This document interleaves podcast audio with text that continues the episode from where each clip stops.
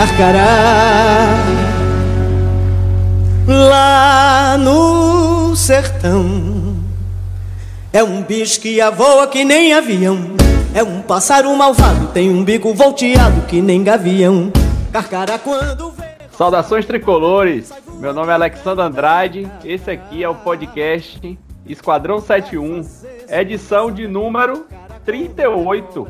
Hoje, casa cheia, estamos, estamos com a bancada hoje praticamente completa para discutir o tema mais importante do ano, Campeonato Brasileiro da Série A. Vocês estão ouvindo ao fundo aí, Carcará, cantada por Maria Bethânia, em homenagem ao campeão baiano, o Atlético de Alagoinhas, ontem na hora da narração do gol, Rainan, que para mim é o melhor narrador hoje da Bahia, né, do, ele e Flanquel ali estão é, juntos, né, como, como, os melhores na minha preferência. E ele sempre com muita criatividade, na hora que o, o Atlético de Alagoinhas fez o, o, terceiro gol, ele soltou uma de, de, O Pássaro Malvado e só vem na cabeça, né, a música aí. Que não é, não é baiana, mas está cantada por, por Maria Bethânia. E essa versão de Bethânia aqui é a que eu mais gosto. Tivemos lá sugestões de... Quando eu coloquei no Twitter que a gente ia usar ela, tivemos sugestões lá de ouvintes, né, de outras versões, mas essa de Betânia, ela é, é espetacular. E estão aqui comigo hoje, Igão, Matheus, Nicolas e Edgar. Igão, você que já deu salve aí, qual é o seu destaque do programa de hoje? Habemos dados. Dado? É, no, no, nos dois sentidos. Havemos dado no treinador e havemos uns dadozinhos aí que eu vou trazer.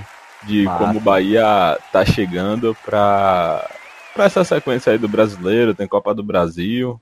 Legal. Matheus, destaque pro programa de hoje? Saudações tricolores. Eu, vou, eu mudei meu destaque aí porque eu gostei da sua introdução, eu quero crescer em cima dela. Flanquel tá lá no meu currículo, que eu já trabalhei num jogo do Bahia ao lado de Flanquel, né? Bahia e Ceará. Lá, o jogo foi em casa, né? Lá no, no Ceará, no, roubei sua piada, vou roubar sua piada. Lá no Castelão, pela Copa do Nordeste se eu não me engano, 2019, né? Que foi 2 a 2 Me lembrem aí. É, eu não me lembro, não. Eu lembro, eu lembro, eu lembro 2020. que foi do programa. 2020, 2020, 2020, verdade. Que foi com, e, e, o gol de Gilberto com passe de Cleison, né? Que naquele momento ali encantou a galera. Peraí, um, minuto então... aqui, um minuto aqui, rapidinho. É, é, Prates acabou de ser demitido. Caralho, velho. Acho, eu acho muito injusta a demissão. Demissão, dele. tipo, só pra fora ou só tirar a função de técnico? não segue no comando técnico do time de transição. É, não foi demitido então, ah, não, só foi então, tirado. Aí sim, aí é justo, aí é justo. É o certo. Ficar no clube, mas não como treinador. É, isso aí. Mas vamos aí lá, Matheus. Tem mais coisa, velho, que ele tá, ele tá no programa agora, né? Fui buscar notícia, ele falou isso no programa. É, beleza. Mas vamos lá, Matheus. Vamos lá, continue com sua, sua, sua... Cresça aí, né, da seu comentário. Rapaz, não fala isso pra Matheus não, bicho. Senão a introdução vai ter 30 minutos.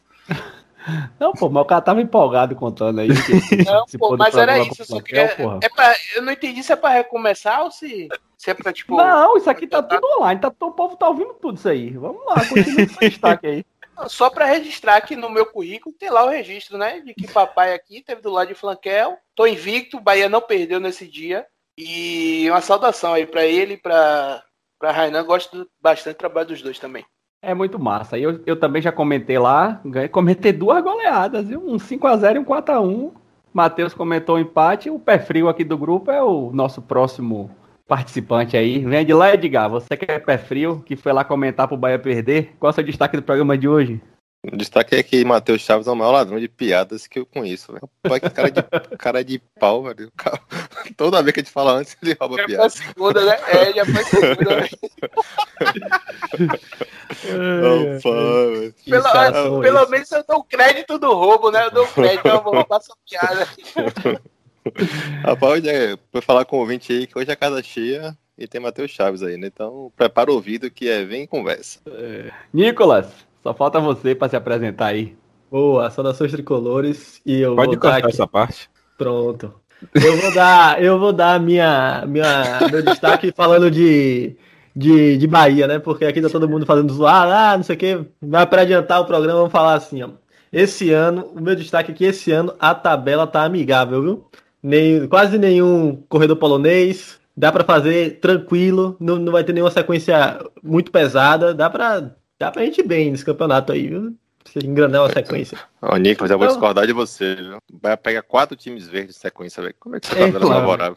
Lá vem vocês com essa. Rapaz, outro dia rolou essa conversa aí no, no programa do Esquadrão e Bruno Queiroz foi buscar lá a capa do Correio da Bahia da matéria que ele fez, né? Que o título era Show Kryptonita. foi ele que foi buscar essa informação e trouxe aí, então a responsabilidade é dele. Mas é isso. Vamos lá. Primeiro ponto da pauta: Copa Sul-Americana, Bahia e Montevideo City, né? Quarta-feira. Pra mim é um jogo que não vale nada e já vou deixar minha opinião aqui. Tem que jogar com time reserva. Não é nem com. Se pudesse, botava transição. Certo? É, é um questionamento que pode ser feito. Vá, vai que o Guabirá ganha do Independente. Muito difícil. Acho que nós tivemos aí, se não jogar quarta-feira com o time titular, vamos ter 13 dias né, entre o, o, o jogo do Independente e a estreia contra o Santos. É um tempo muito bom para esse time que não vai ter preparação. E queria ouvir a opinião de vocês aí. O que é que vocês acham? Titular ou reserva quarta? Eu iria com uma mescla do time. Acho que é, pouparia alguns atletas que que estão numa sequência maior, que tiveram algum desgaste físico maior, algum atleta que porventura não esteja 100%. O cara que tiver ali 90% eu já pouparia, até porque três dias depois é, a gente pega o Santos e é um adversário que a gente tem que aproveitar o momento de fragilidade porque mesmo mal o Santos do nada surge dois, três garotos ali da base que faz diferença. É, tem jogo da Copa do Brasil se aproximando, muito próximo, uma sequência pesada e aí não tem nenhum corredor polonês, mas é uma sequenciazinha que dá para o Bahia é, mitigar os danos. E eu acho que é suficiente para o Bahia em casa com um time misto ganhar do, do, do City Torque. É. eu, diferente de Igor, eu iria com o time titular por questões financeiras. Assim, é preciso contextualizar, né? Alexandre trouxe a informação no grupo da gente é, na semana passada que o segundo lugar ele leva 120 mil dólares de premiação, somente o segundo lugar. Então, o que vai estar em disputa nesse jogo, além da é, quase impossível classificação, vai ser esse valor em dinheiro e a gente sabe que nesse momento o Bahia precisa de dinheiro. Qualquer dinheiro é bem-vindo.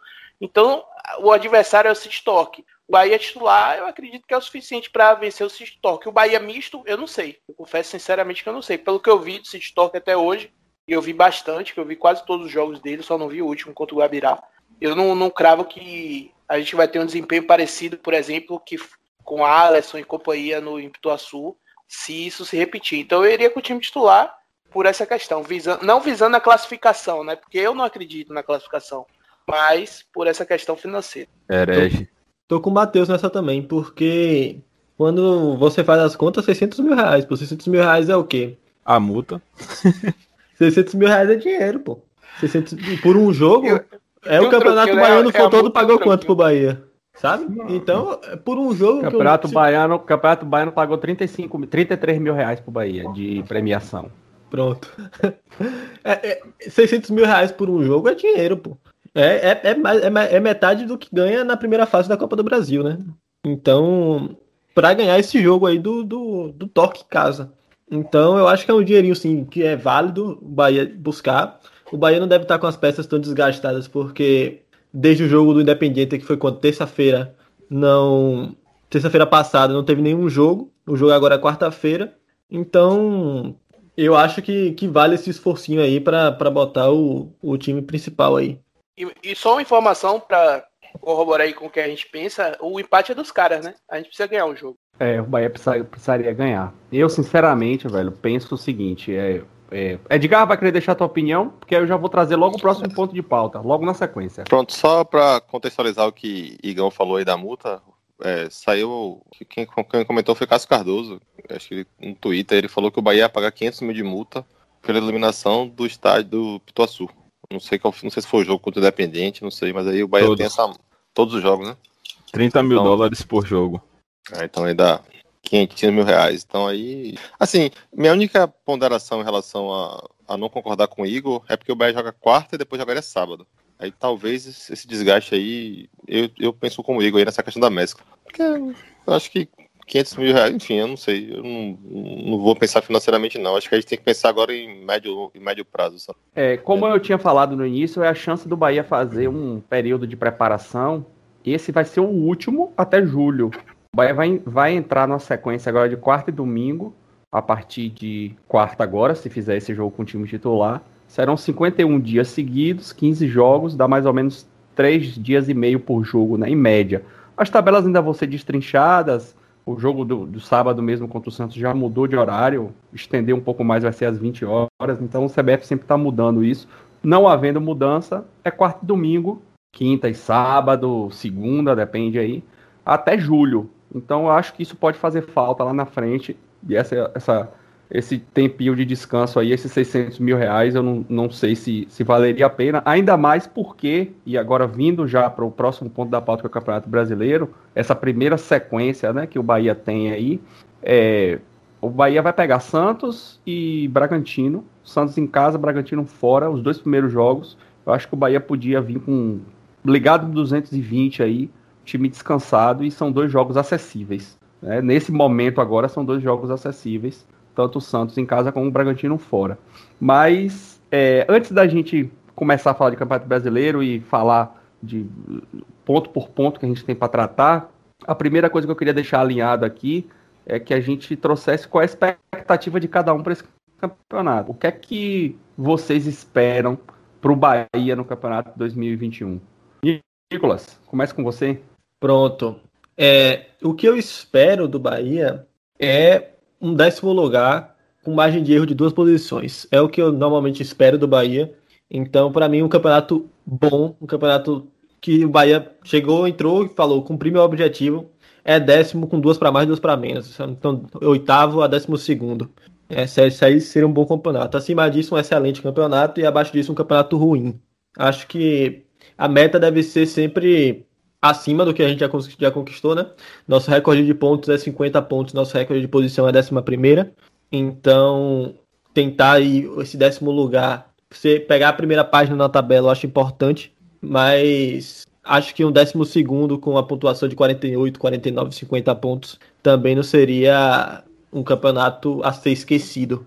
Acho que seria um campeonato ok, principalmente nessa fase, nessa fase de reformulação que a gente está passando. Então, acho que minha expectativa é essa. Abaixo de 12 já é complicado. Já dependeria de times brasileiros ganharem competições, né? Para poder ganhar competições internacionais, para poder conquistar a vaga na Sul-Americana. Então, é isso, isso é uma coisa que, que já seria um campeonato mais abaixo do que o Bahia não só é capaz, como, como que deveria ser um campeonato bom para o Bahia. Edgar, tá com o Nicolas ou pensa diferente? Alexandre, eu espero um campeonato bem tranquilo. Aí, assim, esse campeonato tranquilo é mais ou menos o que o Nicolas falou aí. Eu acho que abaixo, enfim, eu concordo com ele. Eu, eu sou, como essa fase do limbo aí, né? A diferença de ponta é muito pequena. Eu espero que a gente consiga chegar para a reta final buscando a página de cima.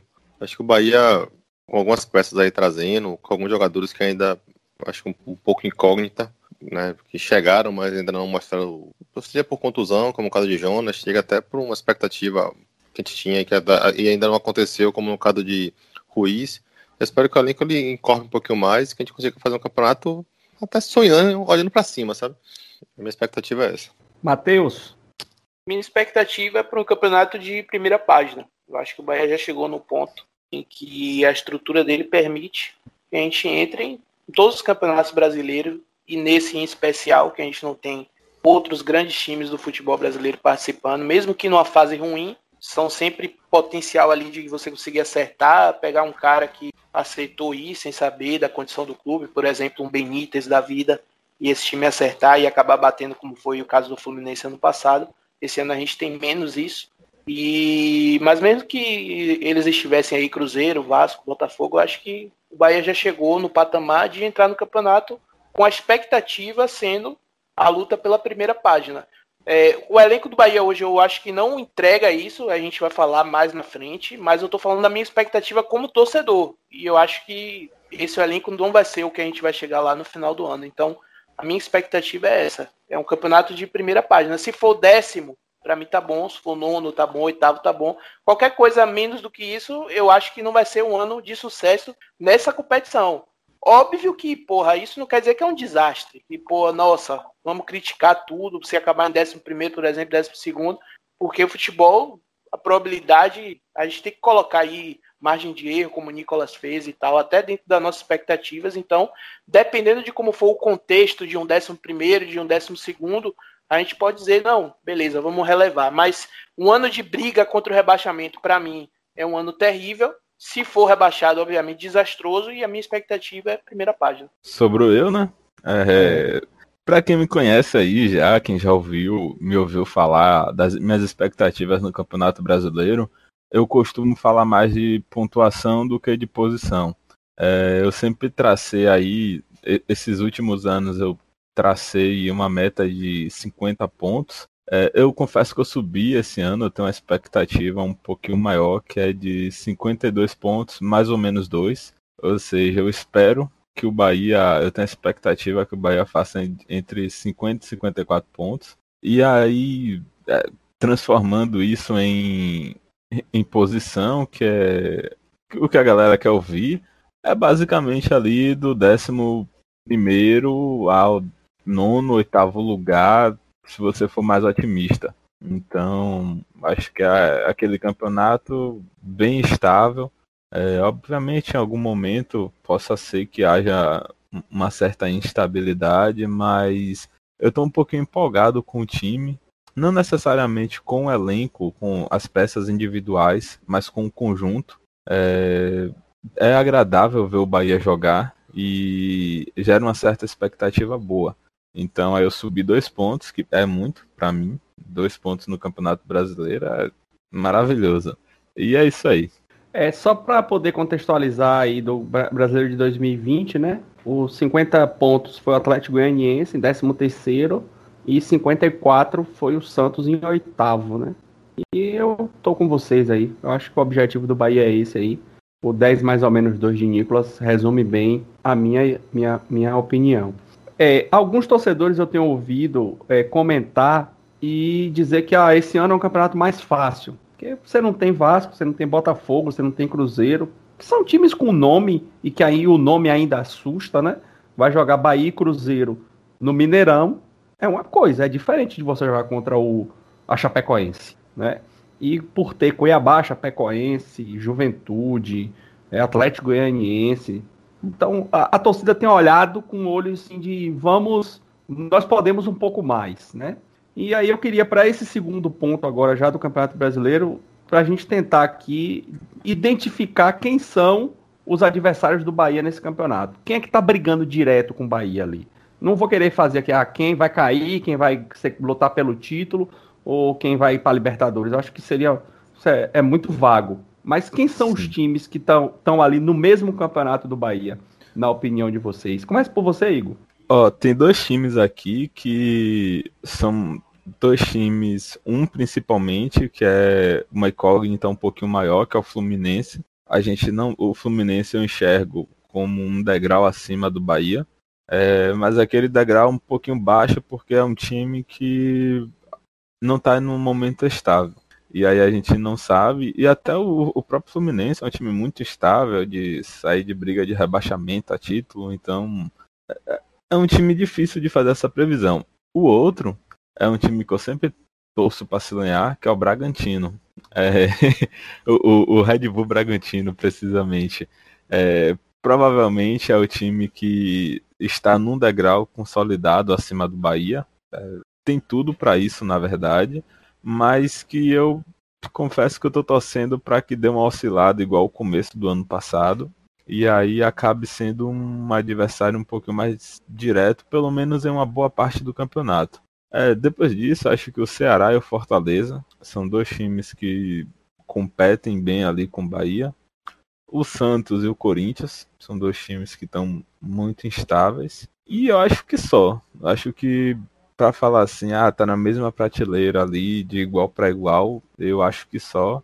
O América pode possa ser que seja um desses times, mas estadual não, não tem muito parâmetro, então eu não acompanhei os jogos do América ainda. Eu só só acompanhei as notícias e não é o suficiente para para falar, para afirmar algo. Então eu fico com esses times aí. Matheus? Eu, só para acrescentar o negócio que eu falou, eu tive o desprazer de acompanhar Atlético Mineiro e América Mineira. Não recomendo. Jogo horroroso, horrível. A única, a única final de estadual que eu assisti foi Atlético de Alagoinhas e Bahia de Feira. Muito melhor, muito melhor. Mas vamos lá. É, é, eu acho que Igor resumiu muito bem ali. A gente tem um grupo de times que eles entram no campeonato quase sempre é, com a expectativa de brigar entre né? Red Bull, Atlético do Paraná, Bahia, Ceará, Fluminense, coloco sim o Fluminense, são times que eu acho que entram nesse campeonato, nos campeonatos de modo geral brasileiro sempre brigando entre si. Esse campeonato em específico, o Fluminense está um degrau acima porque fez um investimento maior no seu elenco por conta da Libertadores. No entanto, isso não tem se refletido em bom futebol. Então, quando o campeonato começar, a gente pode ver distorção com relação a isso, tranquilamente. Não acredito que o Fortaleza vá brigar com o Bahia, então eu tiraria o Fortaleza desse grupo aí, porque o Fortaleza ele é um, um case de sucesso que é meio que perigoso, na minha visão. Ele é um time muito ruim tecnicamente, nos últimos anos ele tem sido esse time bem abaixo tecnicamente, mas que funcionou com o modelo de jogo de um treinador extremamente competente. A questão é, quando esse treinador sai, como é que vai ser esse trabalho? A gente já viu que ano passado eles sofreram bastante, depois que Sen foi embora, e esse ano eles vão entrar no campeonato com um perfil técnico muito parecido e, e sem o trabalho do cara. Será que o, o, treinador argentino que eles contrataram vai conseguir entregar algo parecido? Não sei, mas que é muito difícil, é muito difícil. Então, em termos de expectativa, eu já tiro aqui do bolo. Ano passado o Atlético Goiás também foi bem, foi acima da média, mas eu não acho que ele vai brigar de novo. Acho que foi algo um pouco fora da curva. É, inclusive ele tinha o Mancini no comando técnico, que é um treinador que nesse, dentro desse mercado ele consegue fazer bons trabalhos. E esse ano eu coloco o Corinthians dentro desse mesmo recorte, porque o Corinthians ele é um clube gigante, nem se compara a nenhum desses outros aqui, com todo respeito né, a todos os clubes, inclusive o Bahia que eu amo, mas o Corinthians ele é um clube maior, no entanto, ele está passando por uma crise financeira que tem jogado o Corinthians lá para baixo, em termos de competitividade, inclusive dentro do mercado. Não é todo jogador mais que quer ir para o Corinthians. O Corinthians acaba perdendo, às vezes, batalhas até para o próprio Bahia. Então, isso faz com que a gente possa almejar estar dentro do mesmo cenário do Corinthians em termos de expectativa dentro do campeonato. Por mais que os torcedores deles talvez achem que eles vão ser campeões e tal, mas você vê o Corinthians jogando, você pega o elenco do Corinthians, a profundidade ela não é tão grande. Você vai ter um Gil, um cara assim que é acima da média, um Ramiro, que talvez a gente não tenha, mas o campeonato é de 38 rodadas, um Luan. E aí? A gente tem um Rodriguinho também, a gente tem um Conte. Eu acho que dá para o Bahia esse ano em termos de expectativas, se colocar à frente deles. São os únicos. O resto, acho que ou tá muito acima ou tá muito abaixo. Edgar? É, eu vejo assim, o recorte de hoje, acho que o Bahia tem um elenco curto ainda. Acho que o Bahia precisa reforçar, né?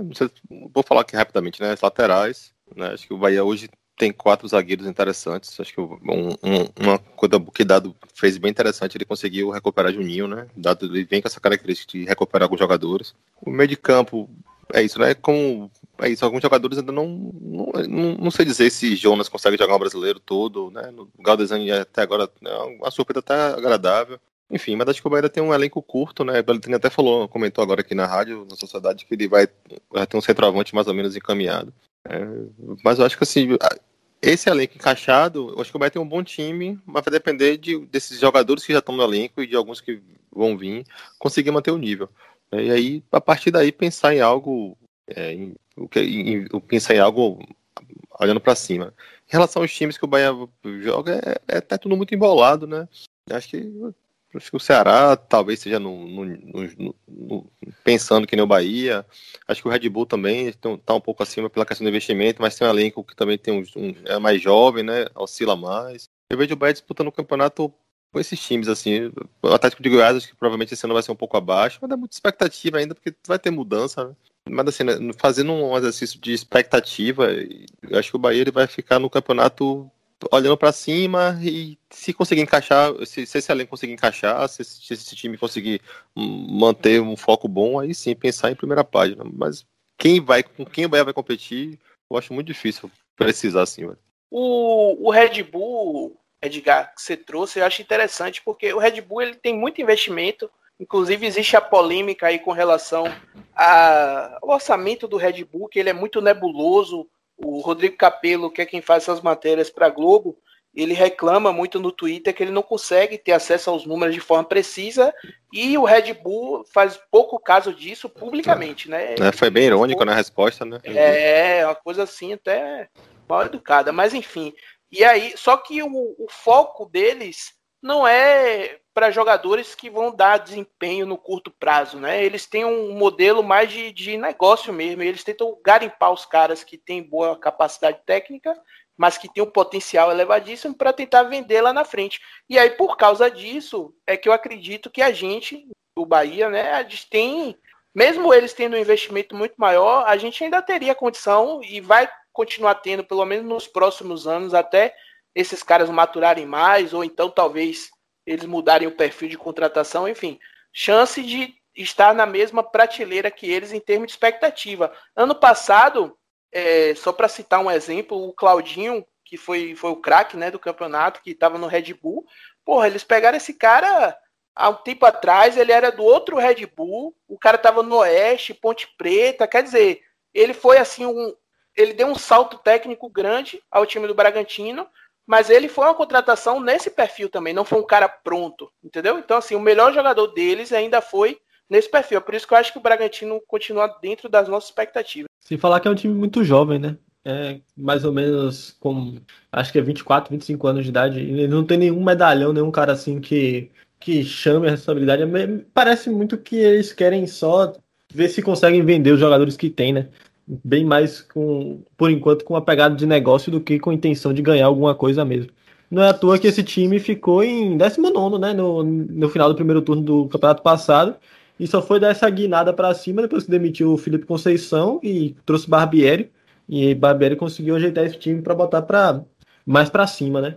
Mas no início do campeonato eles passaram sufoco. Só para poder alinhar a questão da expectativa do Bragantino, não, não faz parte do projeto deles isso de só contratar para vender, tá ligado? É meta deles disputar a Libertadores e ganhar o brasileiro em X anos, não lembro quanto, 5, 10, não, não sei qual foi a meta que eles estabeleceram. É, mas eu vi essa entrevista do executivo de futebol deles, até para Rodrigo Capello, que acabou de ser citado. Então, assim, eles não estão para brincadeira. E os caras têm dinheiro. Eu até comentei na instante ali uma postagem de Cássio Zirpoli no Twitter, que o Bragantino pulou de 50 e poucos milhões, de 30 e poucos milhões para 145 milhões, né, de orçamento de 19 para 20. E ele falou: real não falta. E eu fui dar uma olhadinha em relação às equipes de Fórmula 1, porque eles têm duas equipes de Fórmula 1. Eles têm uma equipe só para poder formar mecânicos e funcionários e pilotos para a equipe principal. E os caras gastaram em 2019 mais de 500 milhões de euros na Fórmula 1. Então, assim, dinheiro os caras têm, entendeu? E eles vão colocar. E o objetivo deles tanto é conquistar títulos e alcançar coisas maiores, que eles tentaram, tentaram, tentaram com o time começando lá de baixo, da Série D, né? Que era o Red Bull Brasil, que eles não conseguiram e foram lá e compraram o Bragantino, porque aí já pegou na Série B e fez esse projeto de subir e se consolidar na A, disputar Libertadores e ganhar título. Então, é, mas esse projeto ainda demora de maturar, não é uma coisa de uma hora para outra. Não vai ser esse ano que eles vão conseguir isso. E enquanto isso, né, eu acredito também, confio muito na. É, compartilho, na verdade, da ideia de Matheus e de Edgar aí de que eles ainda estarão no. Está, ainda estão no, no, no mesma prateleira do Bahia. Mas conclua aí seu raciocínio. É, eu divido o campeonato aqui em três, em três blocos, né?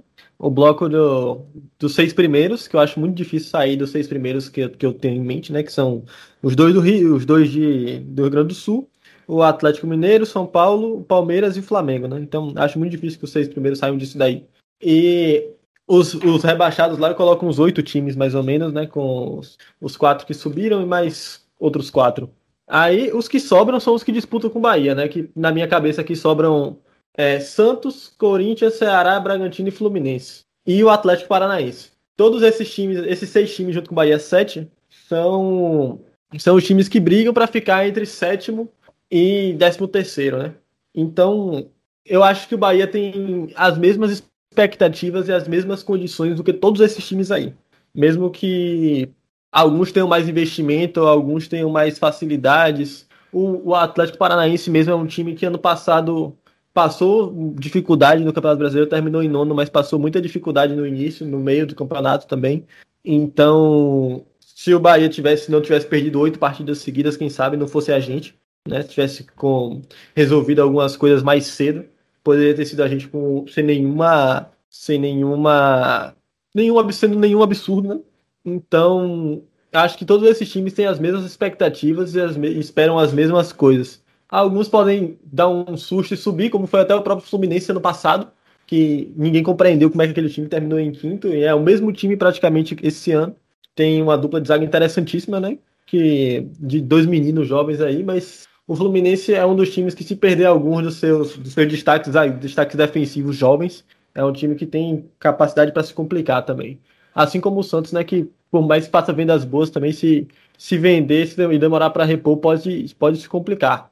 Então, acho que o Bahia se encaixa aí nessa, nesse bloco de sete aí, brigando brigando pela, pela expectativa mais ou menos que eu falei, né? Entre oitavo e décimo segundo aí, sendo melhor que três desses times e pior do que, do que pior do que outros três. É, isso passa muito pelo pela, pela a, a, capacidade de competitividade do time durante todo o campeonato, né? É possível que o Bahia e eu e é por isso que eu defendo que por isso que eu dei a opinião, né? Eu não vou brigar, não vou ficar defendendo, arg trocando argumentos é, quanto ao jogo do, do Montevideo da Sul-Americana, porque assim, eu acho que nesse início de, de acomodação, o Bahia pode tirar um pouco mais de proveito, entendeu? Porque tá com o elenco todo, não tem desfalques, o time tá entrosado, vendo uma crescente e começar bem o campeonato pode ser muito importante para a sequência. E aí, é, com essa capacidade de manter o bom nível, esse que, que é o grande problema para mim no Bahia, né? Nós temos hoje carências no elenco, que é o ponto de pauta que a gente vai discutir agora. É, essas carências precisam ser supridas e algumas peças vai ter um momento ruim de Gilberto, que ele não vai render, de Rodriguinho, de Douglas, de Juninho, de Conte, e a gente precisa ter peças que consigam né, manter o mesmo nível do time. Então, olhando para o time hoje, Matheus, quais são as posições que você enxerga que o Bahia precisa ainda de contratação? E, e aqui, vamos lá, não é nem precisa de reforço, porque reforço é quando você contrata para trazer um jogador melhor do que o que você já tem. Eu não estou nem indo para essa questão, né? Porque reforço para Rodriguinho é difícil o Bahia contratar um jogador. Reforço para Gilberto é difícil. Mas para as outras, para poder compor o elenco, né? Para a gente ter um elenco sólido que consiga nos entregar esse 10 mais ou menos 2 aí, que foi a média que a gente chegou. Quais são as carências que o Bahia tem hoje? E antes da gente começar a debater aí, é importante a gente lembrar aqui quem são hoje os jogadores né, que estão integrados ao profissional do Bahia. Se você, se você for hoje lá no site do Bahia, elenco profissional, esses são os jogadores. Né? No gol, a gente tem Douglas, tem Klaus, tem Matheus Teixeira e tem Júnior, são quatro goleiros. Na lateral, dois direitos, é, João Pedro, Nino dois esquerdos, Juninho Capixaba e Matheus Bahia. Entretanto, o Renan já vem né, jogando, apesar de ainda aparecer no elenco do, do Transição. Na zaga, a gente tem Luiz Otávio, Conte, Juninho e Lucas Fonseca. E aparece aqui também Anderson Martins, mas eu acho que o Bahia não, não vai usar Anderson Martins mais. No meio, Patrick, Tassiano, Lucas Araújo, Daniel, Edson, Jonas, Matheus Galdesani, Rodriguinho e Índio Ramírez, que está machucado, só deve voltar a jogar lá para o mês de setembro ou outubro. E no ataque, Michael Douglas, Tony Anderson, Alisson, Gilberto, Rossi e Oscar Ruiz. Esse é o elenco que a gente tem na mão e que precisamos identificar quais são as carências. Bom, vamos lá. Dividindo o elenco pelos setores já tradicionais, é, a gente vai começar pelo gol, obviamente, e eu acho que o Bahia precisa de contratação no gol. Eu tô dando risada porque isso é, é um assunto meio polêmico, porque você não tem meio termo aqui, você só tem extremo, né? Tem gente que vai concordar muito, tem gente que vai discordar muito, mas enfim. O meu pensamento é o seguinte: eu tenho o máximo respeito possível pelo ser humano Douglas. Gosto bastante dele, achei ele identificado com o Bahia. E me dói muito dizer isso. Porém, eu acredito que dentro de campo não dá mais para a gente ver Douglas com a camisa do Bahia. Ele já está muito desgastado. Isso interfere na opinião pública, que interfere no termômetro e às vezes até no desempenho do time. Então, eu acho que a gente contar com Douglas para o campeonato seria um erro. Baseado nisso, eu acredito que aí o Bahia ia precisar de uma reposição para ele. Né? Então, o pensamento é esse. Se é para contratar com Douglas aí, eu acho que não. Acho que só tem que contratar se o Bahia conseguir negociar Douglas. Porque eu, Matheus, não contaria mais com Douglas para o campeonato da Série A. No cenário que a gente tem hoje de goleiro, meu goleiro principal é Matheus Teixeira, meu goleiro reserva é Klaus. Douglas seria a terceira opção. E uma terceira opção, o preço de Douglas, é um luxo que o Bahia não, não tem condição de pagar. É, passando para a defesa, defesa e laterais, Edgar já falou mais cedo que o, que o Bahia conseguiu quatro zagueiros é, muito bons e eu concordo, eu gosto. Eu, sou, eu tenho um grupo de WhatsApp com alguns amigos que eles ficam zombando da minha cara, né? Porque eu tenho algumas preferências assim que eu gosto de deixar bem claro. Eu gostava bastante de Moisés, defendi muito Moisés e eu defendi muito Juninho quando o Juninho veio, Juninho zagueiro, porque eu acho que Juninho é um cara que tem potencial. E aí no ano passado, com o Juninho sendo uma das caras do fracasso do Bahia no ano de 2020, isso pegou muito mal para mim lá, né? Porém, eu acho que esse potencial não se perdeu. O Juninho, ele é o mesmo zagueiro que em 2019 fez parte da zaga que foi destaque no Brasileirão. Passou, se eu não me engano, 12 jogos sem tomar gol. Era ele e o amigo dele, que está no banco também, que é Lucas Fonseca. Que é o único argumento que eu aceito que me, me deem assim, contra Lucas Fonseca é a idade. Mesmo assim, para um cara que é banco e que vai ser banco na maioria do, dos jogos, muito provavelmente, é algo que se torna, que perde o valor, né? Acaba se tornando quase que irrelevante. Então, os quatro não mexeria. Lateral, eu acho que o Bahia precisa dos dois lados. Nino Paraíba, já falei com vocês antes. Eu acredito que ele é um cara muito útil ao elenco do Bahia, mas eu não gosto de tê-lo como a única opção na lateral, né? Do ponto de vista prático. Renan Guedes está longe de ter a capacidade de tomar a titularidade de Nino. Então, Nino hoje é o titular do Bahia para a Série A. E essa ideia me assusta, porque Nino ele é um cara irregular. Às vezes ele vai bem, às vezes ele vai mal. E quando ele vai mal, ele é muito danoso para o Bahia. Assim como quando ele vai bem, ele traz frutos, muitos frutos positivos né, dentro do jogo. Então, eu acho que o Bahia precisava ali ter uma opção um pouco mais confiável, mesmo que seja para alternar, né? Digamos assim, não, não vai ser para ir para o banco, porque senão a gente vai continuar com o mesmo cenário de Nino sendo titular absoluto. Mas eu acho que precisava ter um cara ali que pudesse fazer uma sombra considerável a Nino. E na lateral esquerda, eu acho que o Bahia precisa de um titular e eu acredito que isso dentro da torcida é ponto pacífico. Matheus tem qualidade, Matheus Bahia tem qualidade para fazer parte do elenco do Bahia, porém com um banco de reservas. Meio de campo, o Bahia está cheio de volante no elenco. A gente não conhece muito o teto de cada um, e aí entra o que você falou, Alexandre, o ponto para o seu argumento, né? Mesmo eu tendo argumentado no sentido contrário, mas talvez seja o momento sim da gente ver esses caras para a gente saber até que ponto eles podem entregar ao Bahia. O que eu acho que o Bahia precisa hoje na volância é um cara que entregue muito bem defensivamente e que saiba fazer o mínimo para o time conseguir sair jogando com a bola. Esse cara a gente só tem um, na minha visão, até hoje, com que, que, que já se provaram até hoje, que é Patrick. Daniel e Tassiano são caras que entregam muito na parte do ataque, mas que defensivamente eles deixam muito a desejar. E inclusive eu acho que é por isso que os dois jogam junto, para complementar aí um pouquinho de um, um pouquinho de outro, talvez dê uma consistência ali legal. Mas então, se o Bahia já tiver dentro do elenco um cara com esse perfil que eu citei, eu não contrataria mais ninguém para volância. O fato é que eu não sei se o Bahia tem. Se Dado souber, se Belintani, se os diretores souberem e acharem que dentro do elenco tem esse nome, a gente segue. O que você falou de reforço a Rodriguinho, eu concordo demais com você e acho que o Bahia não precisa nem buscar alguém com esse perfil. Tony Anderson, que veio para ser o reserva de Rodriguinho, ele já é um baita reserva, ele é um grande reforço, ele tem quebrado o galho ali na frente, porque o Bahia não tem reserva para Gilberto, mas nessa posição, que é a posição dele, que ele falou quando chegou na entrevista que ele gosta de jogar de 10, ele é uma grande alternativa para Rodriguinho, para mim o Bahia acertou em cheio nessa contratação. Nos lados, eu acho que é mais ou menos o que a gente viu ali na volância, a gente não sabe muito ainda o teto de, de, de me fugiu o nome dele, do gringo, do Cerro, e a gente não sabe muito o teto de Michael Douglas. Ruiz. Oscar Ruiz. Obrigado, doutor. Então a gente não sabe muito o teto ainda. Eu confio muito nesses dois caras. Eu gostei bastante da contratação de Michael Douglas, então eu não traria, não traria ninguém. E o reserva para Gilberto, eu acho que também, assim como a lateral esquerda, é um ponto passivo. Então, para resumir, goleiro só se o Bahia tirasse Douglas, um lateral esquerdo para ser titular, um lateral direito para ficar no banco e um reserva para Gilberto. É o que eu faria, é o que eu acho que o Bahia precisa hoje. Eu vou na mesma linha de Matheus, praticamente. Acho que eu só não só discordo na, na no reserva de, de Nino, porque eu fico pensando aqui, recordando quais são os reservas de Nino que, que o Bahia teve a, nos anos passados, né? A gente teve Bruno Chapeuzinho, a gente teve Ezequiel, a gente teve o próprio Nino, era reserva, né? Em alguma época, se não me engano, acho que não. Mas a gente teve Bruno e Ezequiel a gente já, já jogou com o Eduardo.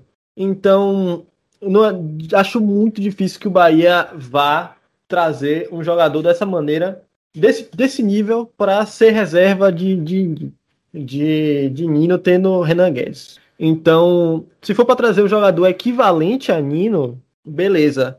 Mas acho que não faz muito sentido também. Acho que seria um jogador para se for para trazer alguém, trazer alguém que seja melhor que Nino para tomar a posição de Nino. E esse Até jogador porque, tá Nicolas? Muito... Esse... Vai, diga. Não, assim, só com um adendo aí, concordando com você, até porque o Bahia não, na temporada retrasada, no passado, teve João Pedro, que teoricamente né, seria o, o titular, e que Nino acabou ganhando a posição e hoje ninguém discute, né? Então, assim, é muito difícil você ter um. Até pra você fazer investimento, né? O Beretani falou agora que o Bahia hoje tem menos de 20 mil sócios, né? O Bahia vai ter um prejuízo aí esse ano né, se mantiver os sócios nesse patamar de 20 milhões. O Bahia não vai ter dinheiro para ter um, um, lateral encoste no Paraíba com salário, enfim, compatível com o que o clube pode pagar. Eu acho pouco provável. A lateral esquerda já acho que é uma necessidade. Eu acho que o Matheus Bahia evoluiu muito nessa temporada. Acho que ele tem melhorado bastante. Né? É um lateral que está comprometendo menos, né? ofensivamente e defensivamente, perdão. E ofensivamente ele dá erros nos cruzamentos, tá? mas acho que também é natural. Né? Mas enfim, mas continua assim, só para. Eu acho que só para concordar é, com você. Edgar, só para a gente fechar também esse tema e todo mundo dar a mão, é, eu concordo com o que o Nicolas está falando, né? Foi basicamente o que eu tentei dizer. Se eu me expressei mal, me perdoe, mas é basicamente é isso aí que ele está falando. E eu acho que o Bahia concorda com a gente, porque em 2000, essas comparações que ele fez foram antes de 2019, que o Bahia tinha uma outra perspectiva de futebol. Em 2000, 2019 a gente meio que virou a chave, né? A gente passou, tentou dar aquele famoso próximo passo. E ali o Bahia já não enxergava em Nino um cara que iria entregar esse próximo passo, né? E foi atrás de, de, João Pedro, a princípio, que depois foi vendido. E aí o Bahia foi pego, né, de calça curta, porque João Pedro era do Palmeiras. O Bahia não podia dizer não. Ele teve que ir ao Bahia, o Bahia tentou repôs com, com Bruno, com jogadores de, de, de menor qualidade técnica, mas foi porque foi uma situação excepcional. Mas no, em 2019 e em 2020, o Bahia tentou um lateral direito para ser titular, com o Nino sendo reserva. A questão é que não deu certo. Quanto à, volância, eu ia falar que o Bahia precisa de um reserva para Tassiano, né? Só que, porque Tassiano, quando ele vai mal, o time vai todo mal. Porque ele é o principal a principal ligação entre o meio e o ataque, e ele tá em todo lugar ao mesmo tempo. Então, se ele tá em todo lugar ao mesmo tempo, ele participa de todas as jogadas, ele faz merda em algumas delas, fica, ele acaba matando o ataque do Bahia. E tipo, mas ao mesmo tempo que ele vem entregando partidas ruins tecnicamente, ele é muito responsável e disciplinado taticamente e aparece sempre em todas as jogadas, como eu, como eu mesmo falei, né? Então, mesmo que o Bahia, eu falei, eu sempre falo que o Bahia precisava de um jogador desse que aparecesse em todas as jogadas, mesmo que seja para fazer merda, é, fica difícil de eu falar assim, ó, o Bahia precisa de um reserva para Tassiano, porque o time sem Tassiano não joga bola. Mas se o Bahia não vem tentando trazer um jogador como o Tassiano há tanto tempo e não consegue trazer, tá ligado? Tem muito tempo aí que o Bahia tenta trazer um jogador que jogue mais atrás e pise na área, que como que um volante que chegue para finalizar de fora, finalizar de frente pro gol. É um é uma coisa que o Bahia vem tentando há muito tempo e não consegue. Então fica difícil de, de falar, o Bahia precisa de uma reserva para Tassiano, sendo que foi achar Tassiano depois de dois anos tentando. Então é complicado. Mas quanto a Daniel também, eu não tenho, não tenho dúvida que Daniel pode ser um elo frágil em relação à marcação, à, à defesa. Eu venho falando isso há muito tempo. Mas é, Dado conseguiu fazer com que esse time tomasse poucos sustos, mesmo com Daniel ali e com sua pouca entrega defensiva. Mas é, não sei até que ponto o Bahia só jogou de, de time de Série A, o Ceará e o Fortaleza. E nos últimos três jogos com. Nos últimos três jogos com o Fortaleza tomou nenhum gol e com o Ceará tomou dois em dois jogos, né? Então, foi um desempenho até satisfatório. Mas eu não sei até que ponto isso aconteceu, porque o Fortaleza e o Ceará são dois times burocráticos que não conseguem criar, ou se é de fato o mérito do Bahia. Mas o Ceará vem mostrando essa dificuldade em outros jogos. Então, eu não sei, para mim é uma incógnita o que acontece se, se o, Bahia vai enfrentar algum time mais, mais bem postado, e nem precisa ser um Flamengo ou um Palmeiras, né? Enfrentar um, um Santos ou um Bragantino, que são times que, que, querendo ou não, são mais criativos do que Ceará e Fortaleza. E não sei até que ponto o Bahia vai poder conseguir sustentar isso com o Daniel marcando, né? Então teria que achar um substituto para Daniel, ou então talvez até botar, jogar com, ou com o Tassiano ou com o Daniel e colocar um jogador mais, mais cascudo, mais quebrador de lance no, na posição ali.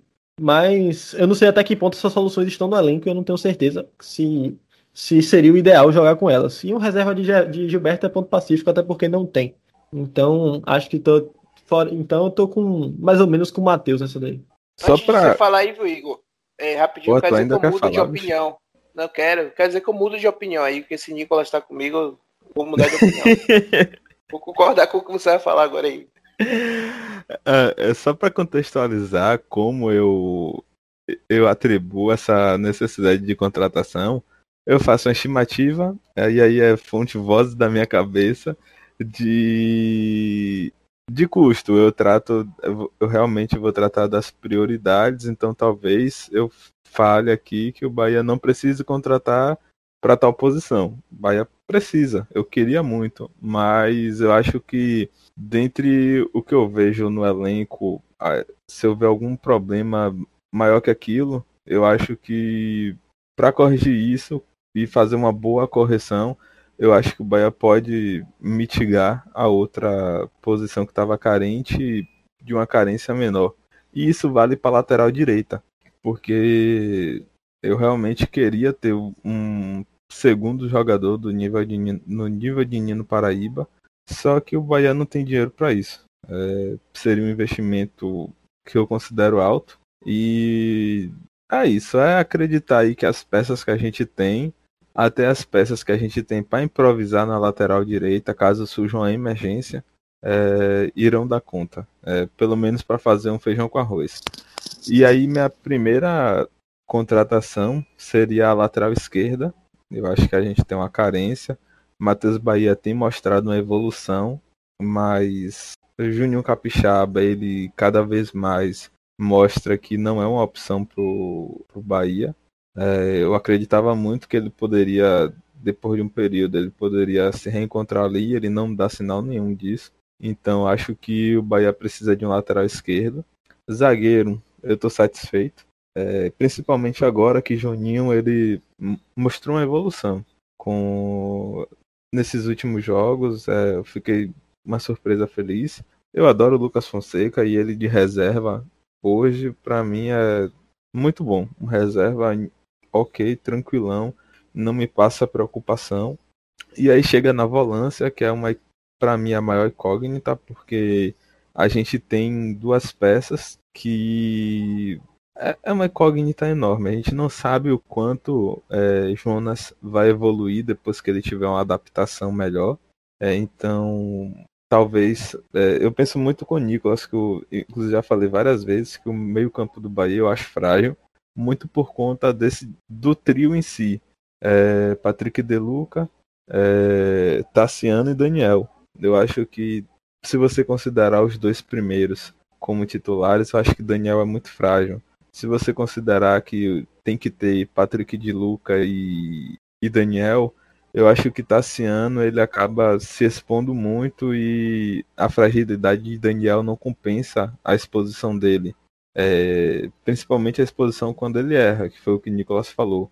E aí talvez eu buscaria um segundo volante, algum volante que tenha uma pegada mais parecida com Tassiano. Um reserva mais ruimzinho de Tassiano, eu ficaria um Tassiano mais ruimzinho, até mais instável. eu ficaria feliz de, de, de ter aí no Bahia. E para ponta, é, para as pontas são uma posição também que eu acho que o Bahia poderia trazer mais um reforço, porque nós temos Rodriguinho ali torto, ele não joga bem ali na ponta, mas ele tá. Bora botar como o Bahia divulga a escalação. É, tem ele tá assim, ele Tony Anderson, Tony Anderson faz menos a ponta do que Rodriguinho. Rodriguinho várias vezes busca, é, como dizer, ele é mais solto, ele fica mais transitando de forma livre ali a, a, entrada da área. Então, às vezes, ele busca mais a lateral da área do que Tony Anderson. É, e nós temos Oscar Ruiz, que até agora não mostrou para que veio. Então, me preocupa um pouquinho. É, os pontas da, da, reserva eu acho que são ruins é, pro, pro que o Bahia busca. É, Alisson, Alisson tem lampejos. Eu sei que Nicolas vai, vai falar aí, mas Alisson tem uns lampejos. E que ídolo acontece... tricolor, ídolo tricolor. Que acontece esporadicamente. Então, a gente não pode ter ele como reserva imediato. Eu até acho ele um jogador útil para ser ter no elenco. É um jogador barato, jogador da base. É, do time de transição, não, não vejo ninguém que possa subir e ser esse cara que vai ser um reserva ali nessa posição. Então, eu traria mais um ponta, porque eu não confio muito em Oscar Ruiz. Eu acho que se um ponta machucar, o Bahia vai ficar numa carência muito enorme. Rapaz, eu acho que tem uma diferença aí entre o Bahia que a gente acha ideal e o Bahia real. Infelizmente, a gente vai ter um Bahia com poucas contratações, assim, pelo que a entrevista de Beritânia que ele falou agora há pouco. E pela condição financeira do clube mesmo, acho que o Bahia deu um tiro maior, né? Nessa, nesse, aproveitou algumas oportunidades né, de mercado, até como o Michael Douglas, por exemplo. Mas, e eu acho esqueci que, de Michael Douglas. É, e eu acho que o Bahia não vai trazer muita gente, não. Pode ser que, é, a não ser que tenha alguma negociação, enfim, o Bahia vendo algum jogador e tal, mas acho pouco provável o Bahia trazer quatro, cinco peças. Eu acho que o ideal seria isso, mas eu acho que na realidade não vai acontecer, não. Eu esperaria até, duas. É, a, a lateral e o volante, perdão. É, até porque assim, não, é, não, beleza. Até porque assim, se você for olhar pro lateral esquerdo no mercado, se for pensar que quem, quem da realidade do, do Bahia Bahia trazer que fosse jogar mais do que do que o lateral esquerdo que já tá, sabe? Matheus Bahia. Sabe? Mas aí, Edgar, a gente também não tem um mapeamento do mercado. Não, mas assim, eu sei. Bahia, mas é isso que eu tô falando. Se talvez o Bahia, né, dentro, da, dentro do que o mercado se apresenta, ele fala, pô, não vale a pena. Né? Ver, né? É, não, eu falo assim, até do Bahia. Talvez tenha um cara, por exemplo, na Turquia, como tinha Gilberto na época, que, que esteja hum. dentro da realidade financeira do Bahia e que o Bahia possa trazer. E a gente não sim, sabe. Sim, sim. É, é, mas é isso, sim. Eu acho que, pelo que. Aí eu vou pegar aqui a fala do presidente, né? Pelo que ele falou e pelo, pela questão financeira do clube, eu acho que vai vir, sabe, você que tem uma oportunidade dessa. O cara queira vir e tal, e o salário dele seja compatível, beleza. Mas acho que o Bahia conseguir competir com, com jogadores né, que estão nesses clubes financeiramente assim, acho pouco provável. Aí vai ter que ter que além, de, eu, é... além de criatividade, só finalizando, além de criatividade, o Bahia vai ter que dar o tiro e esse tiro funcionar. E, e é isso, né? Nem sempre acontece. Enquanto a gente estava gravando aqui, Belintani estava na rádio, né? E Igor trouxe até mais cedo aí uma informação que ele deu lá. Aí o Infobahia, o Twitter Infobahia, postou um resumo da entrevista. E nessa parte de contratação, tem duas informações aqui que chamam a atenção e que apontam para outro lado, né? Do que você está falando aí. Por exemplo, negociação avançada com o centroavante para o Campeonato Brasileiro. Já seria uma posição a ser reforçada, inclusive uma que foi unânime entre a gente aqui. E aí depois ele fala que entre duas ou três, de duas a três posições podem ser reforçados para o campeonato. Ou seja, o Bahia está com expectativa de contratar. Talvez o Bahia não tenha encontrado no mercado ainda esse equilíbrio que você estava tentando dizer, né? Um cara que entregue e que, e que caiba no orçamento. Aí não vai ser como Isso. era no ano passado, que trazia Elias, é, Anderson Martins, e trazer por trazer, né? Trazer a Bruno, citado aí, enfim. Mas eu acredito que eles vão buscar e acredito sim no potencial dos caras deles encontrarem. Eles encontram Não, por exemplo. O Bahia sempre tem essa situação, pô. O Bahia nunca pode competir Não, com os times de maior e tal, e os caras sempre encontram, pô. Não, pronto, eu acho que, acho que, pronto, concordo com você. Eu acho que, por exemplo, acho difícil o Bahia conseguir um reserva para Tassiano. Porque o Bahia é um jogador que o Bahia, não, para achar Tassiano, não foi uma oportunidade de mercado. Eu acho difícil o Bahia ter um ponto no lugar de Oscar Ruiz, porque Oscar Ruiz é um cara que o Bahia faz investimento alto e vai esperar que ele renda. Acho difícil o Bahia buscar um, um meio de campo para ter, sei lá, para Daniel. Não vai. Acho que a lateral esquerda, acho que é uma prioridade, eu concordo. Esse 9 aí, né? Até porque Gilberto, a gente não sabe se fica ou se não fica, né? Pode surgir uma proposta, mas aí eu concordo. Mas assim, eu não vejo, por exemplo, lateral direito, né? Já até, acho que até Thiago ali falou, né? Que ia, ia tentar dar oportunidade ao menino da, que jogou até a final. Então, assim, eu, eu não sei se o Bahia vai buscar outro, outro ponto, entendeu? Então, trouxe... então acho que é nesse aspecto que eu acho que é difícil. Algumas peças vão vir, com certeza, mas eu acho que o Bahia não vai conseguir ter essa reposição ideal. Vai vir, acho que, peças que realmente com carências maiores. Eu acho que essa, essa que você trouxe de Tassiano é, é uma situação legal para a gente exemplificar isso. Por exemplo, Bahia, o reserva de Tassiano poderia ser um Flávio da vida, entendeu? Um cara que veio para o time de transição no interior de São Paulo e que pode ser Pablo, que está jogando aí, entendeu? Que pode encaixar então, assim, difícil sim, é. Claro que é difícil, eu concordo com você. Mas entre ser difícil, ah, então não vai acontecer porque é difícil, aí tem um caminho muito longo. Tá não, ligado? não, concordo, concordo.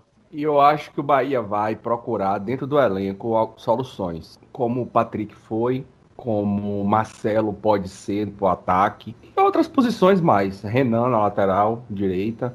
E, e é importante também a gente lembrar que Nino está suspenso 30 dias e vai ser julgado ainda. A suspensão é preventiva. A gente pode perder Nino aí por uma boa quantidade de jogos. Se Nino tomar 10 jogos de gancho, cumprir os 10 jogos, é 25% do campeonato, mais de 25% do campeonato. Então acho que a diretoria precisa pensar, refletir direitinho nessas posições que a gente destacou aí. Concordo basicamente em tudo aí com vocês. É, não tenho muito a acrescentar.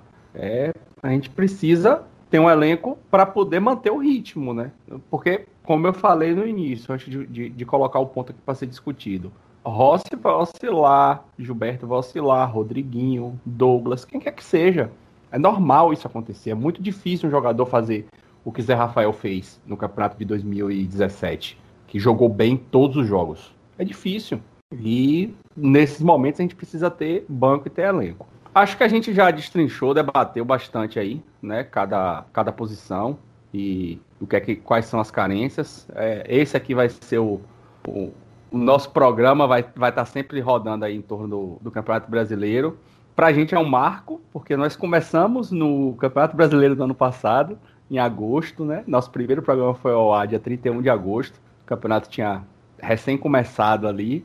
E a gente já vinha gravando, né, desde a Copa do Nordeste, só não tínhamos colocado no ar ainda, então é um ciclo que vai iniciando novamente e espero que a gente consiga nesse ano agora fazer um, um programa melhor, né? Cada vez mais programas e melhores do que, do que o que nós, nós fizemos. Só uma última notícia aqui, Dado tá dando entrevista ali ao canal Linha Alta, inclusive eu recomendo aí, pessoal que não conhece, vai lá no YouTube, fica gravado depois, é um canal com o Emerson, ex-goleiro, né?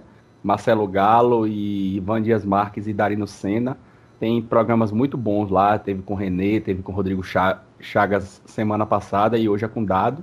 E Dado falou que o goleiro de quarta-feira vai ser Klaus. Deu a entender na fala que o Bahia vai jogar com o time principal ou, um misto mais pro principal no, contra o Montevideo City. E, o, e o, ele disse que não vai perder Douglas, né? Então essa possibilidade do Bahia dispensar Douglas, pelo menos por enquanto, está descartada e que ele vai recuperar, e que ele vai com Klaus, né, de titular.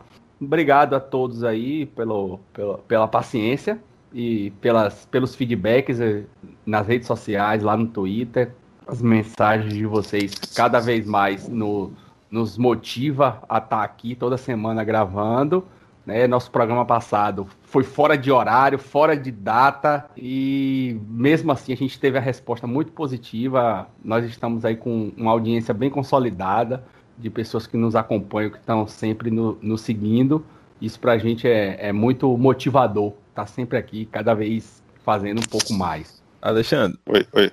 Oi, manda sobre... um beijo pra mim, velho. não, você não merece, não. É, só sobre esse feedback aí, deixar um abração aqui para Provavelmente o nome dele é Caio, mas deixar logo para a família toda, Caio Magali Joseph. É Caio, é Caio, é Caio. Que ele sempre, sempre, sempre está presente aí na, nas nossas redes sociais. É, Lismar Freitas também, que recentemente estava falando aí que elogiando o nosso trabalho, é, que curte nosso podcast. É, às vezes a gente não fala muito aqui, mas a gente sempre comenta no nosso grupo esses feedbacks, o quanto é, é gratificante você, você ler isso. Então um abraço aí para vocês e para todo mundo que ouve a gente. É, tem mais, tem mais um que é Rafael. Eu não vou me arriscar a dizer o sobrenome dele, né? Eu acho. Ele mora no Canadá, é ouvinte lá do Canadá. E. Rapaz, é Kislansky. Porra, não sei dizer não, meu brother. Seu sobrenome, né? Mas Rafael também tá sempre comentando lá a, a, os nossas postagens e, e foi perceptível também nos números, né? Porque a gente só tinha Marcelo lá ouvindo na, no Canadá, pelo menos, né? Parecia ser só Marcelo e agora apareceu uma outra bolinha lá. Então é muito bom. E dê feedback pra gente mesmo, contribua. Eu troquei uma ideia com, com o Lismar, eu mandei meu.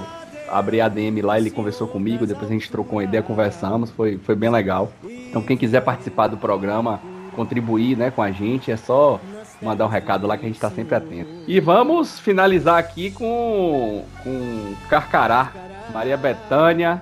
Um abraço a todos e até o próximo programa. Lá no sertão é um bicho que voa que nem avião.